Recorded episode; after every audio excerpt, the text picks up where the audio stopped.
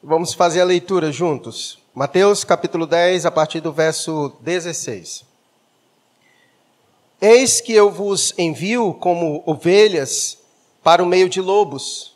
Sede, portanto, prudentes como as serpentes e simples como as pombas. E acautelai-vos dos homens, porque vos entregarão aos tribunais e vos açoitarão nas sinagogas.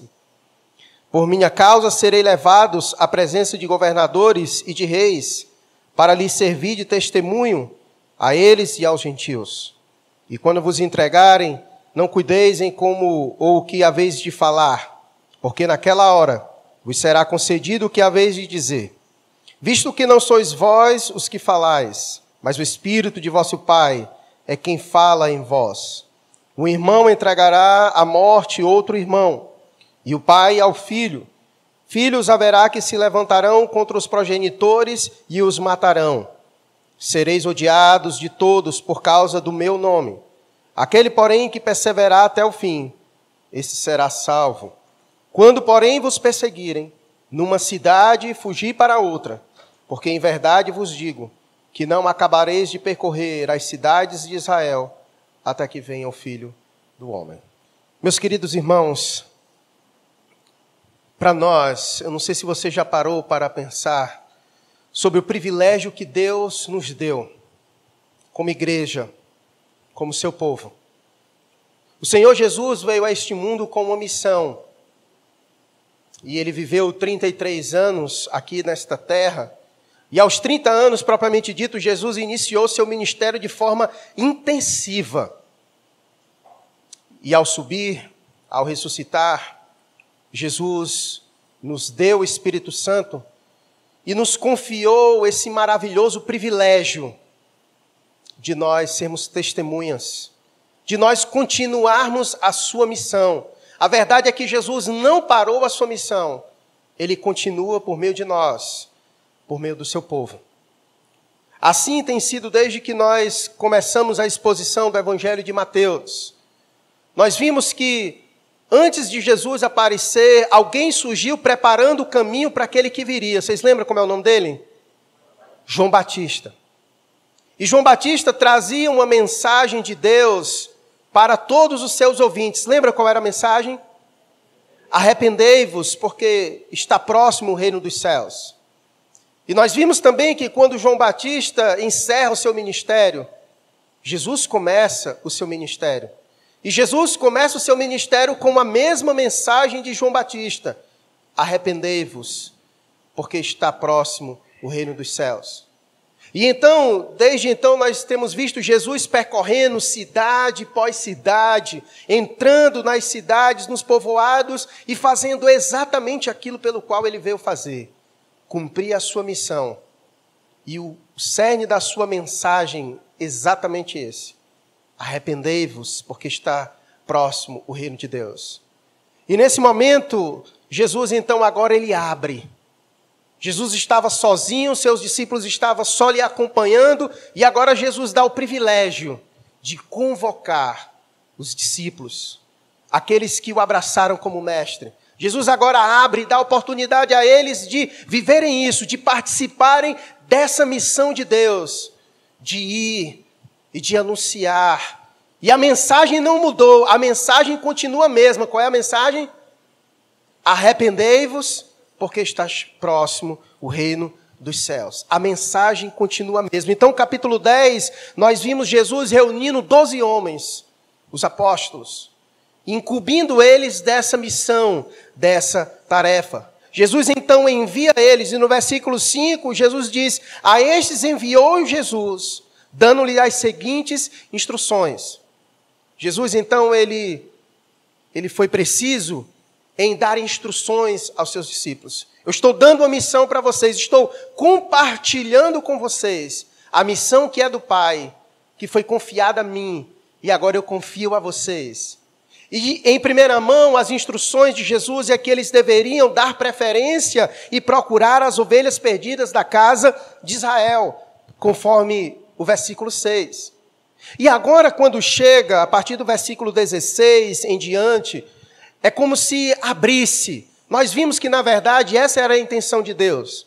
Deus começa primeiro com a casa de Israel, porque Jesus é um judeu, começa pelo seu povo, ele veio para os seus primeiro, e depois então esse leque da missão de Deus de alcançar os confins do mundo, então é anunciado. Então, a partir do versículo 16, nós percebemos que agora esse, essa missão que no versículo 5 e 6 há uma preferência à casa de Israel, agora ela abre. Agora ela abre, ela se estende por todo o mundo, assim consumando essa ideia da missão de Deus, de levar a mensagem aos confins do mundo. Nós vemos isso porque do versículo 16 ao 23, nós vemos que ele é falado aos gentios. Ele cita o nome gentios, citam os tribunais, as sinagogas, as famílias. Então há uma abertura. Na verdade é que do versículo 16 ao versículo 23, é como se Deus estivesse trabalhando não somente naquele momento em que ele fala para os discípulos, mas é como se fosse no aspecto atemporal. Jesus está trabalhando aqui a missão da igreja, dos discípulos de Jesus como um todo, não só naquele momento, mas posteriormente a isso e até mesmo referindo-se à sua volta, mais lá na frente.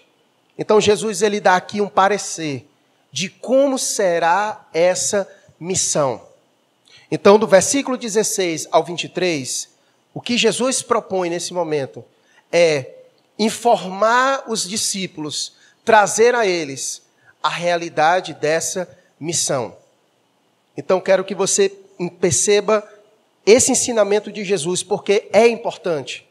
Jesus nos deu uma missão, compartilhou conosco o privilégio da sua missão e agora, a partir do verso 16 em diante, Jesus vai querer nos deixar cientes dessa missão. Nós precisamos estar cientes do que envolve essa missão. E a primeira coisa que nós percebemos é que essa missão não vai ser fácil. Essa missão dada a nós, o privilégio dado a nós, de sermos testemunhas, de darmos continuidade a essa missão de Deus, não será fácil, ela será difícil. Inclusive, no sermão passado, nós já percebemos isso, porque Jesus falou para os discípulos, no versículo 14 e 15, que possivelmente iria acontecer algo. Veja, comigo o verso 14 e 5, preparando para o versículo 16. Ele disse: Se alguém não vos receber, nem ouvir. Então você já percebe que os discípulos de Jesus vão ter que lidar com a rejeição. Porque vai, eles vão chegar em lugares, eles vão chegar em cidades, eles vão chegar em casas, onde eles vão atrás de cumprir a sua missão, cumprir aquilo que Jesus lhe ordenou a fazer. E quando eles chegarem para cumprir a sua missão, eles serão rejeitados. Pessoas não irão querer ouvir, pessoas não irão querer recebê-los. Então haverá rejeição, haverá frustração. Jesus então já foi preparando seus discípulos para a realidade da missão. E é isso que eu quero que nós aprendamos hoje. O, privilégio da missão dada a Deus é acompanhada pelas suas dificuldades.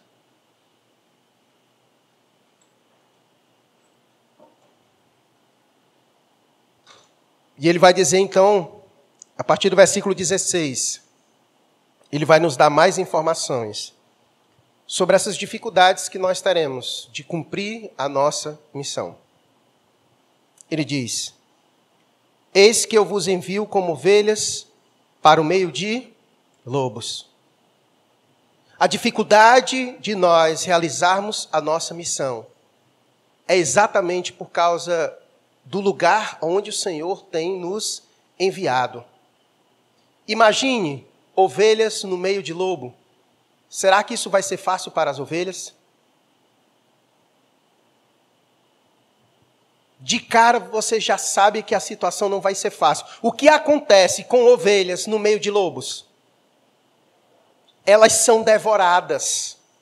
Elas são devoradas. Mas, pastor, então está querendo dizer que Jesus está me enviando para me ser devorado? É isso mesmo que você entendeu. Não sou eu que estou lhe enviando, é Jesus quem está nos enviando para o meio de lobos. Então nós precisamos estar cientes da nossa missão. Porque a nossa missão, ela vai estar implicitamente exatamente isso, dificuldades nós sofreremos. Nós sofreremos em cumprir a nossa missão, porque Jesus nos enviou para o meio de lobos. Ovelhas para o meio de lobos. E ovelhas no meio de lobos são devoradas. Todos nós sabemos que, no aspecto aqui de animal, ovelha é um bicho quieto, ele não reage, fica lá, não tem como reagir. E o lobo devora as ovelhas. Jesus faz uma leitura do mundo. Ele faz uma leitura ideal do mundo. Ele compara o seu povo como ovelhas e ele compara o mundo como lobo, lobos ferozes. E o envio de Jesus para, para o seu povo é para o meio de lobos. Essa é a realidade do nosso chamado. Foi nos dado um privilégio de cumprirmos a missão de Jesus, mas esse privilégio vem acompanhado por todas essas dificuldades porque Jesus nos enviou para o meio de lobos como ovelhas. Ele era a própria ovelha, o Cordeiro de Deus, que foi também enviado a este mundo. Ele é o Cordeiro de Deus e foi enviado a este mundo. O que foi que o mundo fez com o Cordeiro de Deus? O crucificou. O mundo matou o Cordeiro de Deus. É só ler a crucificação e nós veremos o que foi que o mundo fez com o Cordeiro de Deus. E por isso que ele vai dizer em João: Assim como o Pai me enviou, eu também envio a vós. O Pai me enviou para o meio de lobos, ele como cordeiro, e foi devorado pelos lobos. E eu repasso essa missão para vocês. Assim como o Pai me enviou, eu envio a vós também e ele nos enviou para o meio dos lobos. Isso é importante nós falarmos porque se nós não estivermos cientes, vai tender de nós recuarmos. Diante das primeiras dificuldades, nós desistirmos. Isso talvez ocorra porque nós não estejamos cientes da realidade à nossa volta. Essa é a razão pela qual, irmãos, Deus nos salvou e não nos chamou para si mesmo. Porque ele nos deixou aqui para nos comissionar, para nos enviar para o meio dos lobos, para nós cumprirmos essa missão. E aí ele vai dizer que diante dos lobos nós devemos ter uma postura. Versículo 16. Portanto, sede prudentes como as serpentes e simples como as pombas. Diante dessa dificuldade, diante dessa realidade, exigirá de nós uma postura. E a postura é a da prudência. A ideia da serpente é a prudência.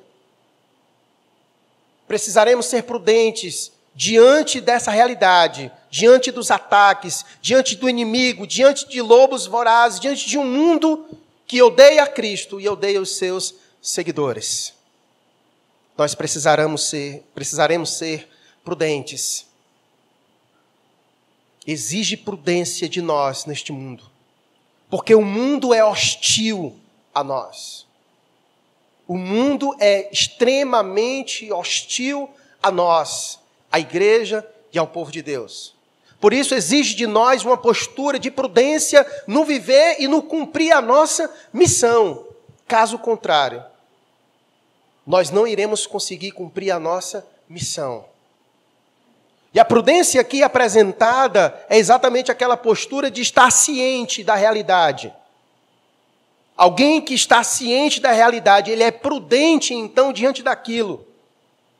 Ele não vai ser imprudente porque ele percebe a realidade. Então ele vai ser cuidadoso, ele vai ser cauteloso, ele vai observar a realidade, sabe quem o cerca e ele sabe se comportar. O Senhor nos chama a ser sábios, porque vivemos entre lobos. O Senhor nos enviou para os lobos para cumprir a nossa missão e precisamos ser prudentes. E ao mesmo tempo, simples como as pombas. E aqui a ideia não é de ser tolo, de ser ingênuo. A ideia não é isso. O Senhor não espera do seu povo nenhuma astúcia, astúcia maliciosa da serpente. Ele espera de nós a prudência dela, mas a simplicidade dos pombos. Essa junção de uma característica de um animal e uma característica do outro, para que possamos ter condições de cumprir a nossa missão. Agora, os irmãos, sabe por quê? Sabe por quê que é tão difícil nós cumprirmos a nossa missão? Sabe por quê que haverá tanta hostilidade? Se você acompanhou a leitura do versículo 16 em diante, algumas palavras foram usadas por Jesus.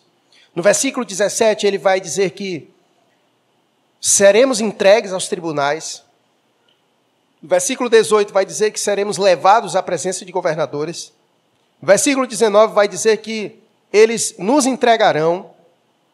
No versículo 21 vai dizer que seremos entregues à morte, se levantarão contra nós, seremos, no versículo 22, odiados de todos. Ele usou várias expressões pesadas. A pergunta é: por que tanto ódio? Por que, que os lobos estão tão ferozes conosco? Por que, que os lobos querem nos devorar dessa maneira? Por que, que eles vão nos entregar? Por que, que eles vão. Por que, que eles nos odeiam? Por que, que se levantarão contra nós? O que acontece? Por que, que isso tudo? A resposta é simples são duas questões principais. A primeira, por causa da mensagem que nós estamos levando. Lembra? Jesus veio com a missão. E para cumprir sua missão, ele tinha uma mensagem. Qual era a mensagem mesmo? Arrependei-vos, porque está próximo o reino dos céus. E ele então confiou essa missão a nós. E nós continuamos com a mesma mensagem. A pergunta é: essa mensagem incomoda o mundo? É por isso que ele nos odeia. Porque a mensagem da igreja para o mundo é: arrependa-se. Arrependa-se. Essa é a mensagem do mundo. Nós fomos enviados para o confronto, para olhar para o pecador do mundo e dizer: arrependa-se. E esse é o tipo de mensagem que ela não é boa de ser ouvida.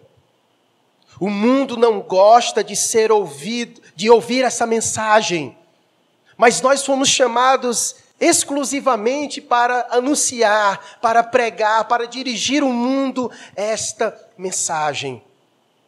O mundo não tolera esse tipo de mensagem.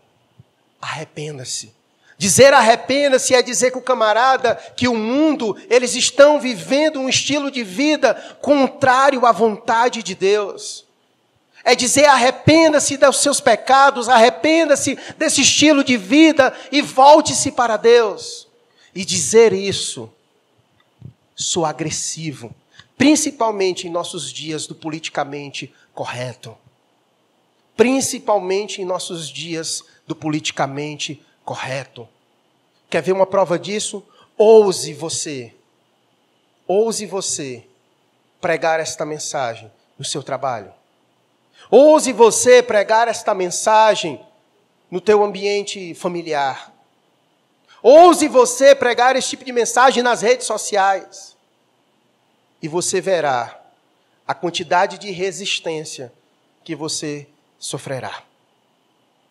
Essa é uma essa é das primeiras razões pelas quais, no cumprimento desta missão, é esperado que nós soframos, porque esta mensagem, ela não é aceita pelos lobos. Na verdade, quando nós falamos esta mensagem, é como se nós estivéssemos incitando ainda mais a fúria dos lobos. Eles já estão com fome E quando nós pronunciamos a mensagem do cumprimento da nossa missão, é como se nós estivéssemos atiçando ainda mais os lobos, e eles ficam mais ferozes, mais revoltados conosco, por causa da mensagem da igreja. Por isso que o mundo tenta a todo instante nos silenciar ou então sugerir que nós devemos modificar a nossa mensagem. E muitas vezes, para nós não sofrermos esse tipo de, de situação, nós começamos então a modificar a mensagem. Vamos falar só sobre amor, porque aí todo mundo aceita. Porque aí fica agradável para todo mundo, ninguém fica com raiva da gente, e aí, na verdade, a gente quer é que chamar as pessoas, atrair as pessoas.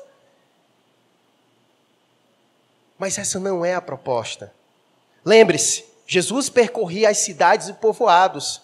E por onde Jesus passava, multidões o acompanhavam. E qual era a mensagem de Jesus? Arrependei-vos, porque está próximo o reino dos céus. E o nosso papel é esse: é continuar pregando essa mensagem, porque aqueles que serão convencidos pelo Espírito do pecado e do juízo de Deus esses se arrependerão e seguirão o Mestre Jesus.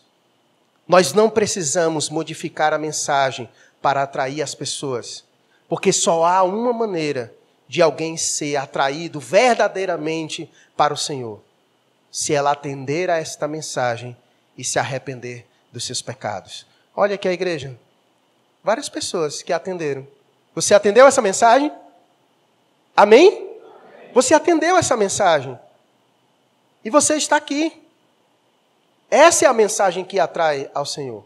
Essa é a verdadeira mensagem que atrai o indivíduo ao Senhor. Lembre-se, nós falamos isso. Se nós modificarmos a mensagem, nós também modificaremos os resultados. Modificar a mensagem, modifica-se o resultado. Porque a conversão do homem vem exatamente pela mensagem. Porque a fé vem pela pregação da palavra de Deus. E nós somos chamados, como povo de Deus, a pregar esta mensagem: arrependei-vos, porque está próximo o reino dos céus. É verdade, o mundo não tolera, mas esta mensagem é o chamado de Deus para aqueles que estão perdidos. É impossível alguém se tornar um seguidor de Jesus sem ter abraçado esta mensagem. É por meio desta mensagem que nós chegamos à presença do Senhor. Portanto, nós somos chamados a isso, a pregarmos o Evangelho, a continuarmos a missão de Jesus. E o fato de nós anunciarmos esta mensagem suscitarão lobos ferozes, porque eles não toleram, eles não toleram esta mensagem. Jesus, ele vai nos dar três exemplos do que seriam esses lobos, do que eles enfrentarão, do que nós enfrentaremos. Teremos que lidar com três tipos de classes neste cumprimento da nossa missão.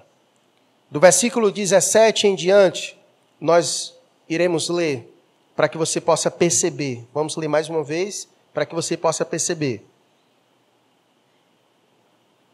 as três categorias de classe que teremos que enfrentar no cumprimento da nossa missão. Ele diz: E acautelai-vos dos homens, porque vos entregarão aos tribunais e vos açoitarão nas suas sinagogas. Só aqui já tem duas classes que nós enfrentaremos. Mas vamos continuar. Ele diz: Por, por minha causa serei levados à presença de governadores e de reis, para lhes servir de testemunho a eles e aos gentios. E quando vos entregarem, não cuideis em como ou que haveis de falar, porque naquela hora vos será concedido o que haveis de dizer. Visto que não sois vós os que falais, mas o Espírito que vosso Pai é quem fala em vós. Até o presente momento, quais foram as duas classes que nós percebemos até agora? Os governadores, o governo, e a outra, religiosa. Os governadores e reis e as sinagogas. Então, duas classes aqui já de antemão que o povo de Deus tem de enfrentar nessa missão, no cumprimento da nossa missão: o governo e a religião. Isso aconteceu com esses irmãos? Isso aconteceu com esses irmãos? Aconteceu. Quer ver um exemplo disso? Primeiramente, esses irmãos sofreram muito com a religião do judaísmo. Os judeus perseguiram por demais, o judaísmo perseguiu, perseguiu por demais o cristianismo. Foi uma das religiões que mais perseguiu o Senhor no primeiro século. Era o judaísmo perseguindo de morte os cristãos, porque não aceitavam o cristianismo. Não aceitava, como ele chama, a religião do caminho, que era chamada assim do primeiro século. Então os judeus perseguiram ao Senhor. E não somente isso, no primeiro século, a igreja enfrentou não somente a perseguição religiosa, mas também enfrentou a perseguição governamental. Roma perseguiu duramente a igreja do Senhor. Quantos imperadores romanos não surgiram para massacrar o povo de Deus? Nero, tantos outros que surgiram para massacrar o povo. Quantos milhares e milhares de cristãos não morreram em Roma por causa das perseguições? A grande verdade é que a igreja sofreu durante quatro terríveis séculos, sofrendo perseguição por causa do Império Romano.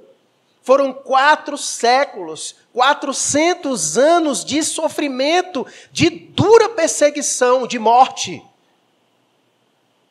A igreja foi perseguida não só pelo judaísmo, mas também pelo Império Romano. E isso por uma causa óbvia. No Império Romano havia o culto ao imperador. E Roma não aceitava o fato dos cristãos não se prostrarem a César, não adorarem a César. E os judeus se sentiam indignados, revoltados, porque Jesus se tornou o único caminho para ligar o homem até Deus. E os judeus não aceitavam a religião do caminho, não aceitava o cristianismo. Então, durante os primeiros passos da igreja, a igreja sofreu duramente, foram levados aos tribunais, foram julgadas pelos governadores de reis. Quando você lê o livro de Atos dos Apóstolos, é só o que você vê isso acontecendo. Os discípulos de Jesus sendo levados aos, tribunais para serem julgados. O próprio apóstolo Paulo foi julgado, esteve preso em diversos momentos, sofreu açoites. A maioria dos cristãos do primeiro século morreram como mártires, perseguidos, perseguidos pelo governo e perseguido pela religião judaica. A pergunta é: isso mudou em nossos dias? A igreja continua a ser perseguida pelo governo? Ela continua a ser perseguida por religiões? Continua e continuará até os últimos dias. Até porque a figura do anticristo é uma figura política e religiosa. Se você ler Apocalipse capítulo 13, fica evidente de que a figura do anticristo ele é político e religioso. Religioso porque ele vai proibir todo tipo de culto a Deus e vai arrogar para si mesmo o título de Senhor e Deus. A igreja será duramente perseguida até a volta de Cristo. Esse será, essa será a nossa peregrinação, desde quando o Senhor nos deu essa missão, até o momento de sua volta, essa é a história da igreja, marcada por perseguições, por lutas, por mortes, porque o mundo não tolera a igreja. Olha o que diz o versículo 23. Quando, porém, vos perseguirem numa cidade, fugi para outra Porque em verdade vos digo que não acabareis de percorrer as cidades de Israel até que venha o filho do homem. Então perceba, o filho do homem, Jesus, voltará. E qual é a situação da igreja? Ela está fazendo o quê? Fugindo, porque ela está sendo o quê? Perseguida, está aí o verso. O momento em que Jesus volta para a sua igreja é o momento que ela está fugindo, porque ela está sendo perseguida. Então perceba que desde quando começou até o final, essa é a história da igreja fugindo, sendo perseguida, sendo odiada, sendo entregue. O mundo não irá nos tolerar. Não haverá o um momento. Por isso, falar sobre isso é importante. Porque às vezes eu percebo que a igreja ela quer meio que levantar uma bandeira de paz com o mundo. Isso é impossível. Sabe o que na verdade o mundo deseja de nós? Ele até aceita a nossa bandeira de paz, mas para isso nós teremos que abrir mão dos nossos princípios e valores. É só dessa forma que nós teremos certa paz. É se nós abrirmos mão dos nossos princípios e dos nossos valores. Há em certos lugares, já em certos países, que é proibido falar sobre pecado. Já existem alguns lugares que não pode falar sobre homossexualismo. Já existem lugares que não pode se falar sobre diversos assuntos. E a tendência é isso aumentar cada vez mais. Cada vez mais. E a forma com que eles exigem de nós essa bandeira da paz é que nós abramos mão dos nossos princípios e dos nossos valores. Mas nós não podemos fazer isso. Não temos o direito de fazer isso. O Senhor nos deu a missão e nos deu, juntamente com essa missão, a mensagem. E nós não podemos alterar esta mensagem para agradar o mundo a igreja não foi chamada para agradar o mundo, a igreja foi chamada para ser fiel ao Senhor. Nós somos chamados para ser fiéis ao Senhor. E eu vou lhe dizer uma verdade. Haverá um tempo, como no passado, e em muitos lugares isso já acontece, para nós sermos fiéis ao Senhor, custará a nossa própria vida para nós sermos fiéis ao Senhor, custará a nossa própria vida. Isso já é realidade em países comunistas, socialistas, onde o cristianismo é expressamente proibido de ser pregado e vivido. Pessoas morrem pela sua fé. Quem acompanhou as últimas recentes do Talibã sabe o que, que eles fizeram com os cristãos lá que é encoberto pelas mídias progressistas do mainstream. Os cristãos estão morrendo. E qual é o seu crime? São cristãos. São cristãos. Hoje, século 21. Século 21. Haverá um momento em que, para nós permanecermos fiéis ao Senhor, talvez custará de nós a nossa própria vida. Então ele apresentou que nesse cumprimento da nossa missão, nós teremos como inimigos os lobos, que são aqui apresentados como governo e religiões. Mas há um terceiro que se levanta, e que talvez esse mexa conosco. Versículo 21.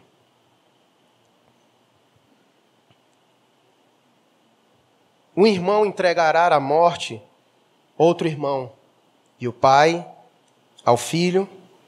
Filhos haverá que se levantarão contra os progenitores e os matarão sereis odiados de todos por causa do meu nome. Há uma terceira classe que surge, que se levanta muitas vezes como inimigo do nosso cumprimento desta missão: é a família. Dói, mas é a família. A gente vai falar mais isso no próximo domingo, mas o capítulo 10 ainda Jesus vai falar sobre isso. Olha o que ele vai dizer no versículo 34 a 39. Só para você entender como isso é pesado. Olha o que ele vai dizer no verso 34. Olha o capítulo 10 aí. Ele diz: Não penseis que vim trazer paz à terra. Eu não vim trazer paz, mas espada. Pois vim causar divisão entre o homem e seu pai, entre a filha e a sua mãe, entre a nora e a sua sogra. Assim os inimigos do homem serão os da sua própria. É duro. Mas foi isso que Jesus falou. Haverá momento que os nossos inimigos serão os nossos próprios familiares. E como nós devemos comportar diante disso? Ele continua. Quem ama seu pai ou sua mãe mais do que a mim, não é digno de mim. Quem ama seu filho ou sua filha mais do que a mim, não é digno de mim. E quem não toma a sua cruz e vem após mim, não é digno de mim. Quem acha a sua vida, perdê-la-á. Quem, todavia, perde a vida por minha causa, achá-la-á. Mais claro e mais pesado do que isso, eu não. Eu acho que não é possível. É duro, é pesado, é uma realidade. Mas essa é a verdade de Deus. Três classes instituídas pelo próprio Deus: a igreja, casa família, a família, o governo e a própria sociedade, que se classifica nas religiões. Três instituições levantadas pelo próprio Deus para o mundo, se levantam contra Deus no cumprimento da sua própria missão. E nós sofreremos o embate exatamente desses três. Por isso, meu irmão, aqui vou lhe dizer umas coisas. Não espere muita coisa do governo, não. Porque no fim, são nossos inimigos. Porque no fim, são nossos inimigos. Não espere muita coisa do governo. Não espere coisas do governo terreno. Porque ele não caminha na perspectiva da missão de Deus. Não caminha. Em algum momento se levantarão contra nós. Porque o governo, ele tem uma tendência, e isso já está acontecendo a nível mundial de o governo se tornar exatamente o salvador das pessoas. É o governo quem proporciona em muitos lugares ações ditatoriais.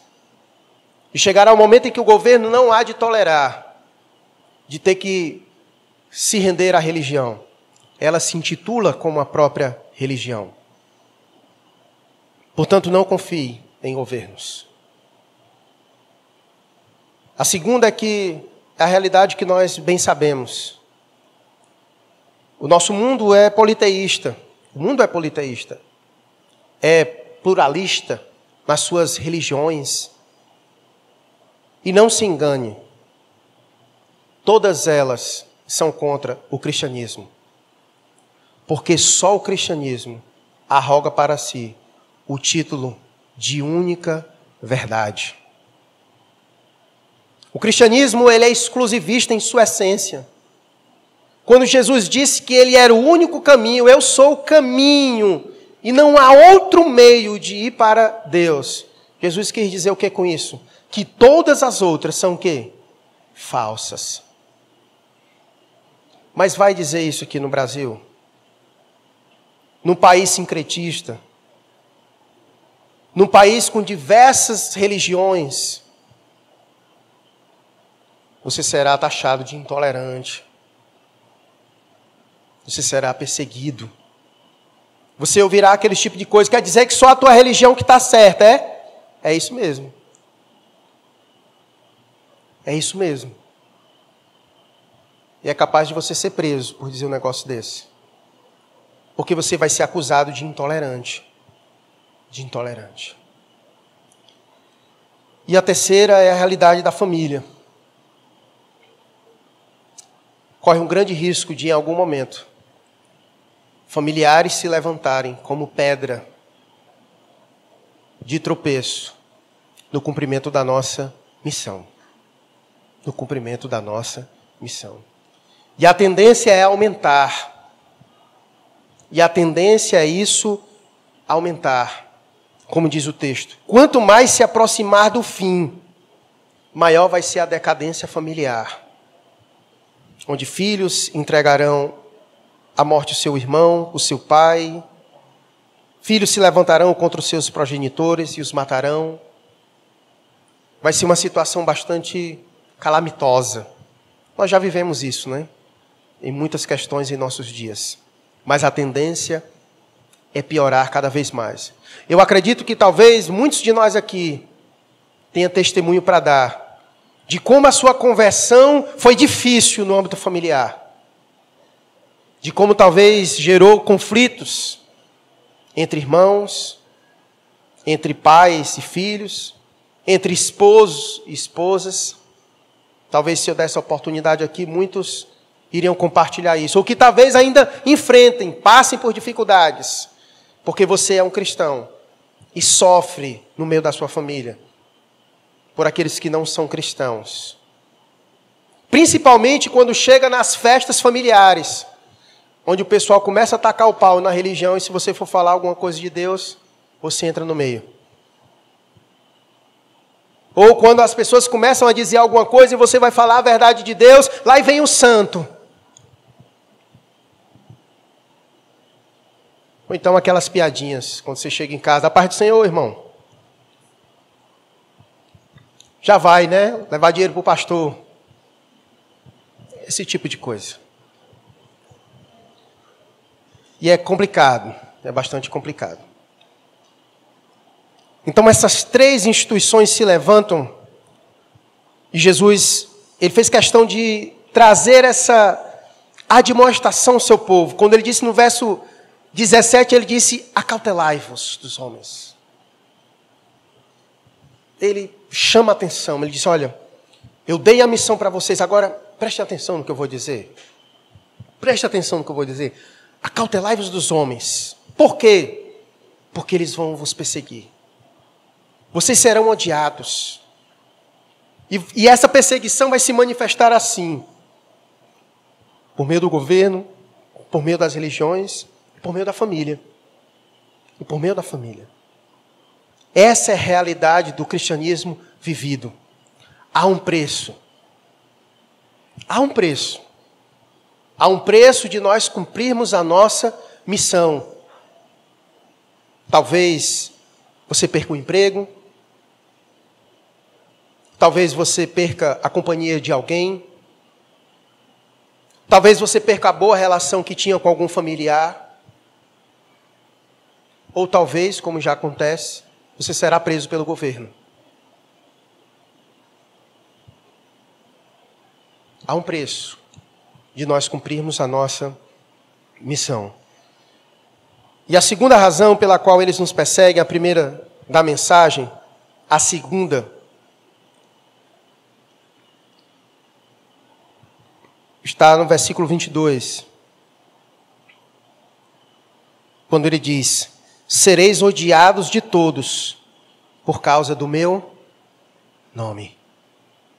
Na verdade, quando o mundo persegue a igreja, é ao Senhor que eles estão perseguindo. Lembra Saulo de Tarso, o inimigo da igreja, o perseguidor da igreja. Saulo é a prova, é a junção da religião e do governo. Porque Roma autorizou. Então, na figura de Paulo, eram ali os dois, o governo e a religião, perseguidor da igreja. Se houve um homem que matou o crente e, igreja, e, e o povo de Deus, Saulo, o famoso Paulo, antes de conhecer a Cristo. De maneira que quando o Senhor encontra Saulo, ele diz: Saulo, Saulo, por que me persegues? Saulo estava indo para Damasco para perseguir os cristãos, para perseguir a igreja. E quando o Senhor aparece para ele diz: Saulo, Saulo, por que me persegues? Perseguir a igreja é perseguir ao Senhor. A razão principal pela qual o mundo nos odeia é por causa de Cristo. Por isso ele disse: Assim como o mundo me odiou, há de odiar a vós também, por causa do meu nome. Por causa do meu nome. Ser cristão é ser de Cristo, é nossa identidade. E eles nos perseguem exatamente porque nós somos, pelo fato de quem somos. Então Jesus diz: Sereis odiados de todos, e a razão? Por causa do meu nome. Por causa do meu nome. Por causa de mim. Perseguir a igreja é perseguir ao Senhor. E o mundo não consegue entender isso. Eles não conseguem associar isso. Que quando eles perseguem a igreja, eles estão, na verdade, perseguindo a igreja. Estão perseguindo ao Senhor. Quando perseguem a igreja, estão perseguindo ao Senhor. Lembra do sermão que a gente vai ver mais na frente, em capítulo 25 de Mateus? Naquele momento, exato no momento em que o Senhor volta, que é exatamente esse momento que ele diz no versículo 23, onde eles estão fugindo de cidade em cidade, onde por causa que estão sendo perseguidos, e vem o filho do homem. Na verdade, esse trecho 16 ao 23, praticamente Ctrl C, Ctrl V, do capítulo 24 e 25, que mais na frente nós veremos. E no capítulo 25 de Mateus, Jesus vai, vai dizer que, Mateus vai dizer que quando Jesus vem, ele separa em dois montes, um grupo à direita e um grupo à esquerda. E ele vai dizer para o grupo que está à sua esquerda, onde ele vai trazer juízo para eles, vai dizer: Olha, eu estive com fome e não me destes de comer. Eu estive preso e não fostes visitar-me. Eu estive nu e vocês não me vestiram. E eles disseram: Mas Senhor, quando foi que nós te vimos assim que nós não te assistimos? Quando vocês deixaram de fazer a um destes aqui, a um destes pequeninos, a um dos meus. Nós não podemos esquecer: a igreja é o corpo de quem? É óbvio. Se você bate na mão, é na mão de Cristo que você está batendo. Se você arranca a perna, é a perna de Cristo que você está arrancando. Por isso que quando ele vier, o julgamento que ele trará ao mundo é também pela forma que o mundo tratou a sua igreja. O que você faria se alguém esculachasse a sua noiva? A igreja é a noiva de Cristo. Bater nela é bater na noiva do Senhor. O que você faria se alguém esculachasse a tua noiva? É por isso que quando ele vier, ele trará juízo. Ele trará juízo pela forma com que o mundo lidou com a sua igreja, com a sua igreja. Mas e nós, pastor, como ficamos nisso tudo? Calma que há consolo para nós nisso tudo. Calma. versículo 18 e 19. Ele disse: Por minha causa serei levados à presença de governadores e de reis, para lhes servir de testemunho a eles e aos gentios. Irmãos, Deus quer nos usar em meio a tudo isso. Em meio a tudo isso, nós seremos usados como testemunhas de Cristo. Sabe uma das coisas que mais impactou o primeiro século e que chamou a atenção dos historiadores romanos? É que quanto mais matavam os crentes, mais eles surgiam. Quanto mais matavam os crentes, mais eles surgiam. Quando você estuda a história da igreja perseguida, quanto mais a igreja perseguida, mais ela cresce. Sabe por quê? Por causa dos testemunhos. Por causa do testemunho. Sabe o que era que impactava? Era alguém olhar para alguém. Como é possível alguém morrer por uma causa? Quando você está disposto a morrer por uma causa, a sofrer por uma causa, você está anunciando o valor daquilo. Quando você diz, eu morreria pela minha família, você está dando um valor para a sua família. O valor da sua família é esse, ao ponto de que você daria a sua vida. Quando alguém está disposto a sofrer por Cristo, a ser perseguido, a dar a vida se necessário for, ele está dando um testemunho, ele está apontando o valor que aquilo tem para ele. E as pessoas ficavam impactadas.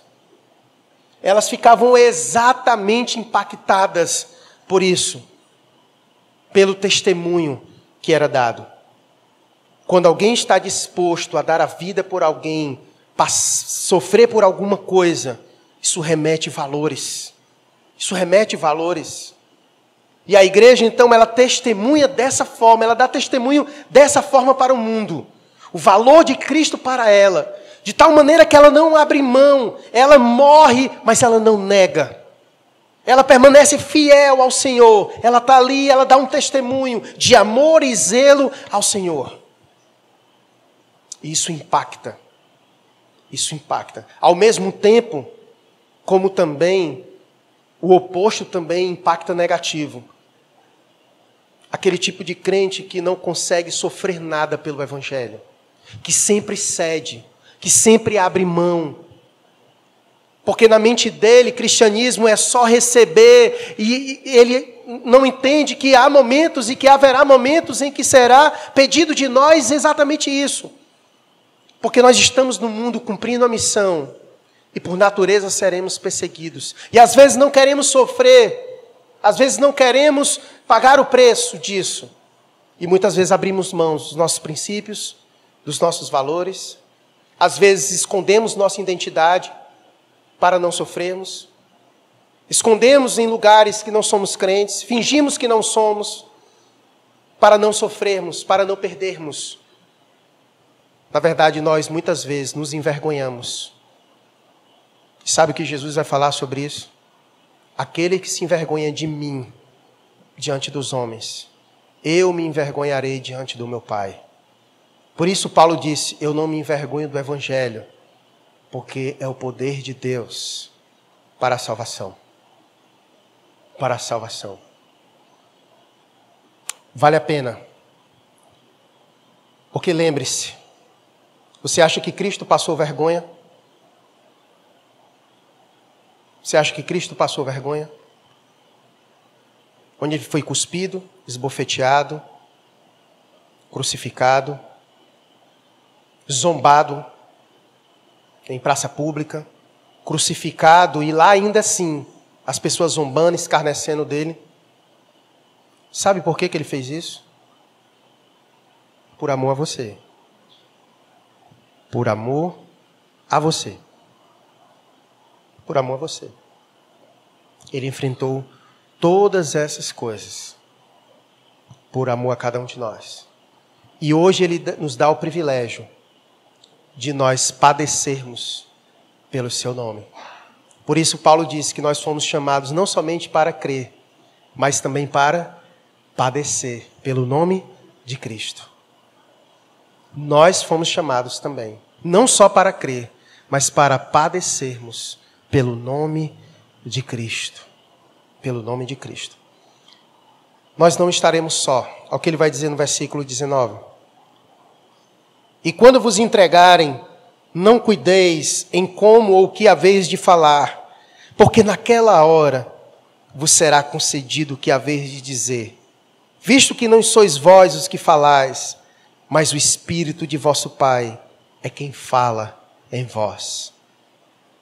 O Senhor não nos deixou sozinhos, irmãos, nessa missão árdua, difícil. Sofreremos. Essa é a história da igreja, como nós acabamos de ler no verso 23. Vai ser até o dia que o Senhor voltar. É o Senhor voltando e nós fugindo de cidade em cidade, sendo perseguido. Mas nós não estaremos sozinhos. Quando nos entregarem, não estaremos sozinhos, o Espírito Santo de Deus estará conosco, não só ensinando o que devemos dizer e falar, mas também nos consolando.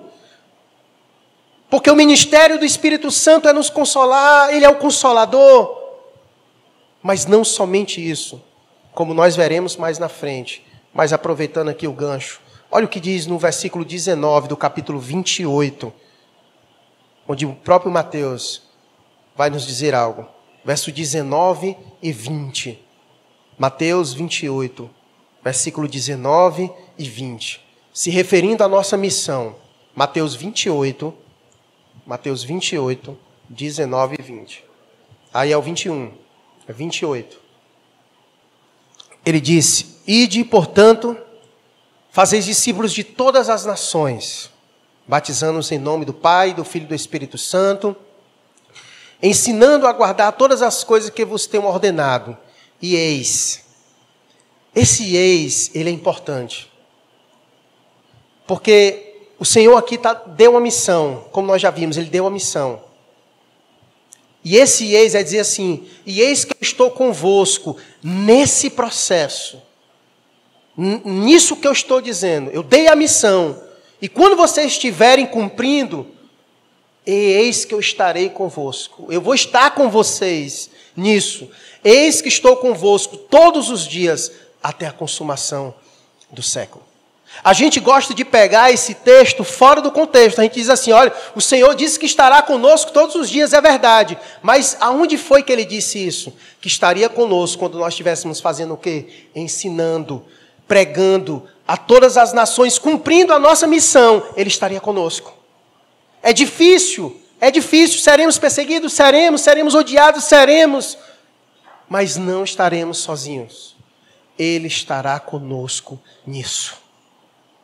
Ele estará conosco, nos dando todas as condições possíveis para que nós possamos cumprir a nossa missão.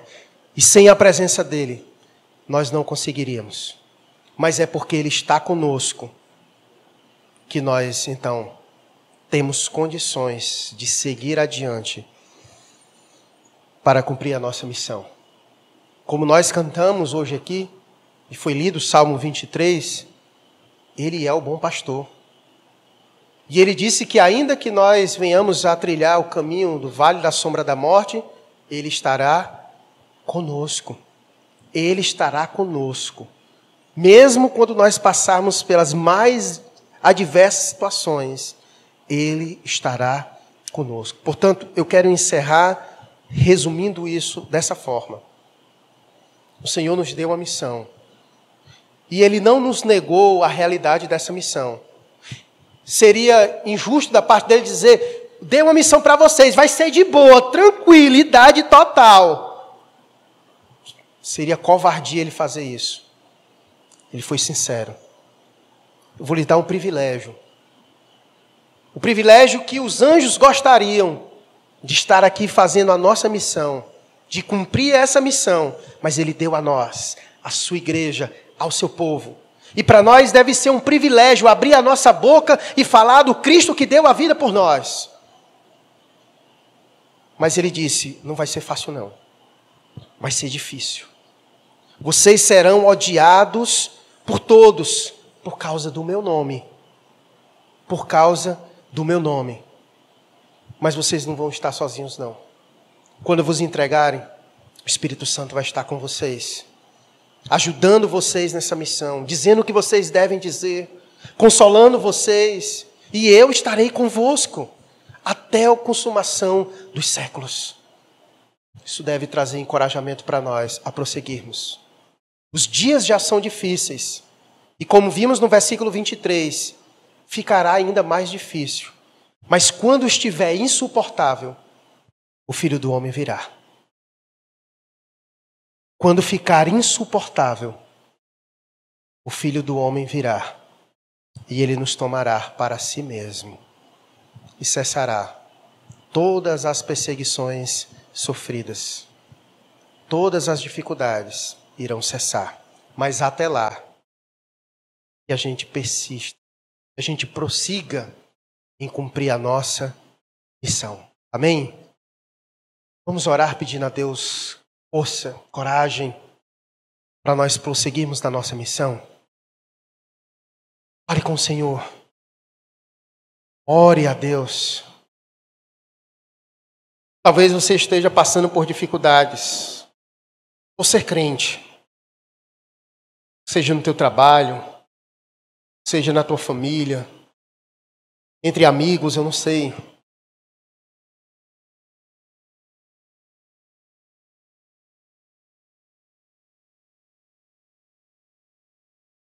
Não há nada de estranho. Não há nada de estranho. Fomos enviados como ovelhas para o meio de lobos. Sofreremos. Por causa do nome de Cristo.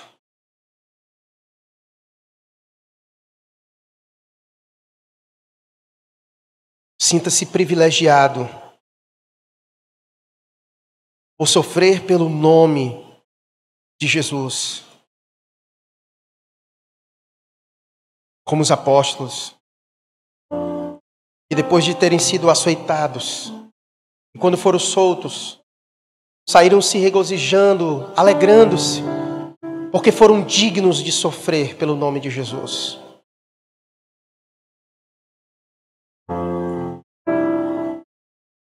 Lembre-se do Sermão do Monte. Bem-aventurados sois, Jesus disse, quando por minha causa vos injuriarem e vos perseguirem, e mentindo disserem todo mal contra vós. Regozijai-vos e exultai, porque é grande o vosso galardão nos céus, pois assim perseguiram os profetas que viveram antes de vós. Privilégio é sofrer pelo nome de Cristo. Privilégio é morrer pelo nome de Cristo.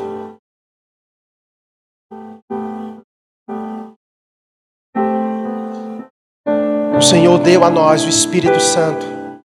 Ele nos deu poder para sermos testemunhas. Abra a tua boca no teu trabalho. Abra a tua boca na tua família. Abra a tua boca nas redes sociais. Abra a tua boca na sociedade e no mundo.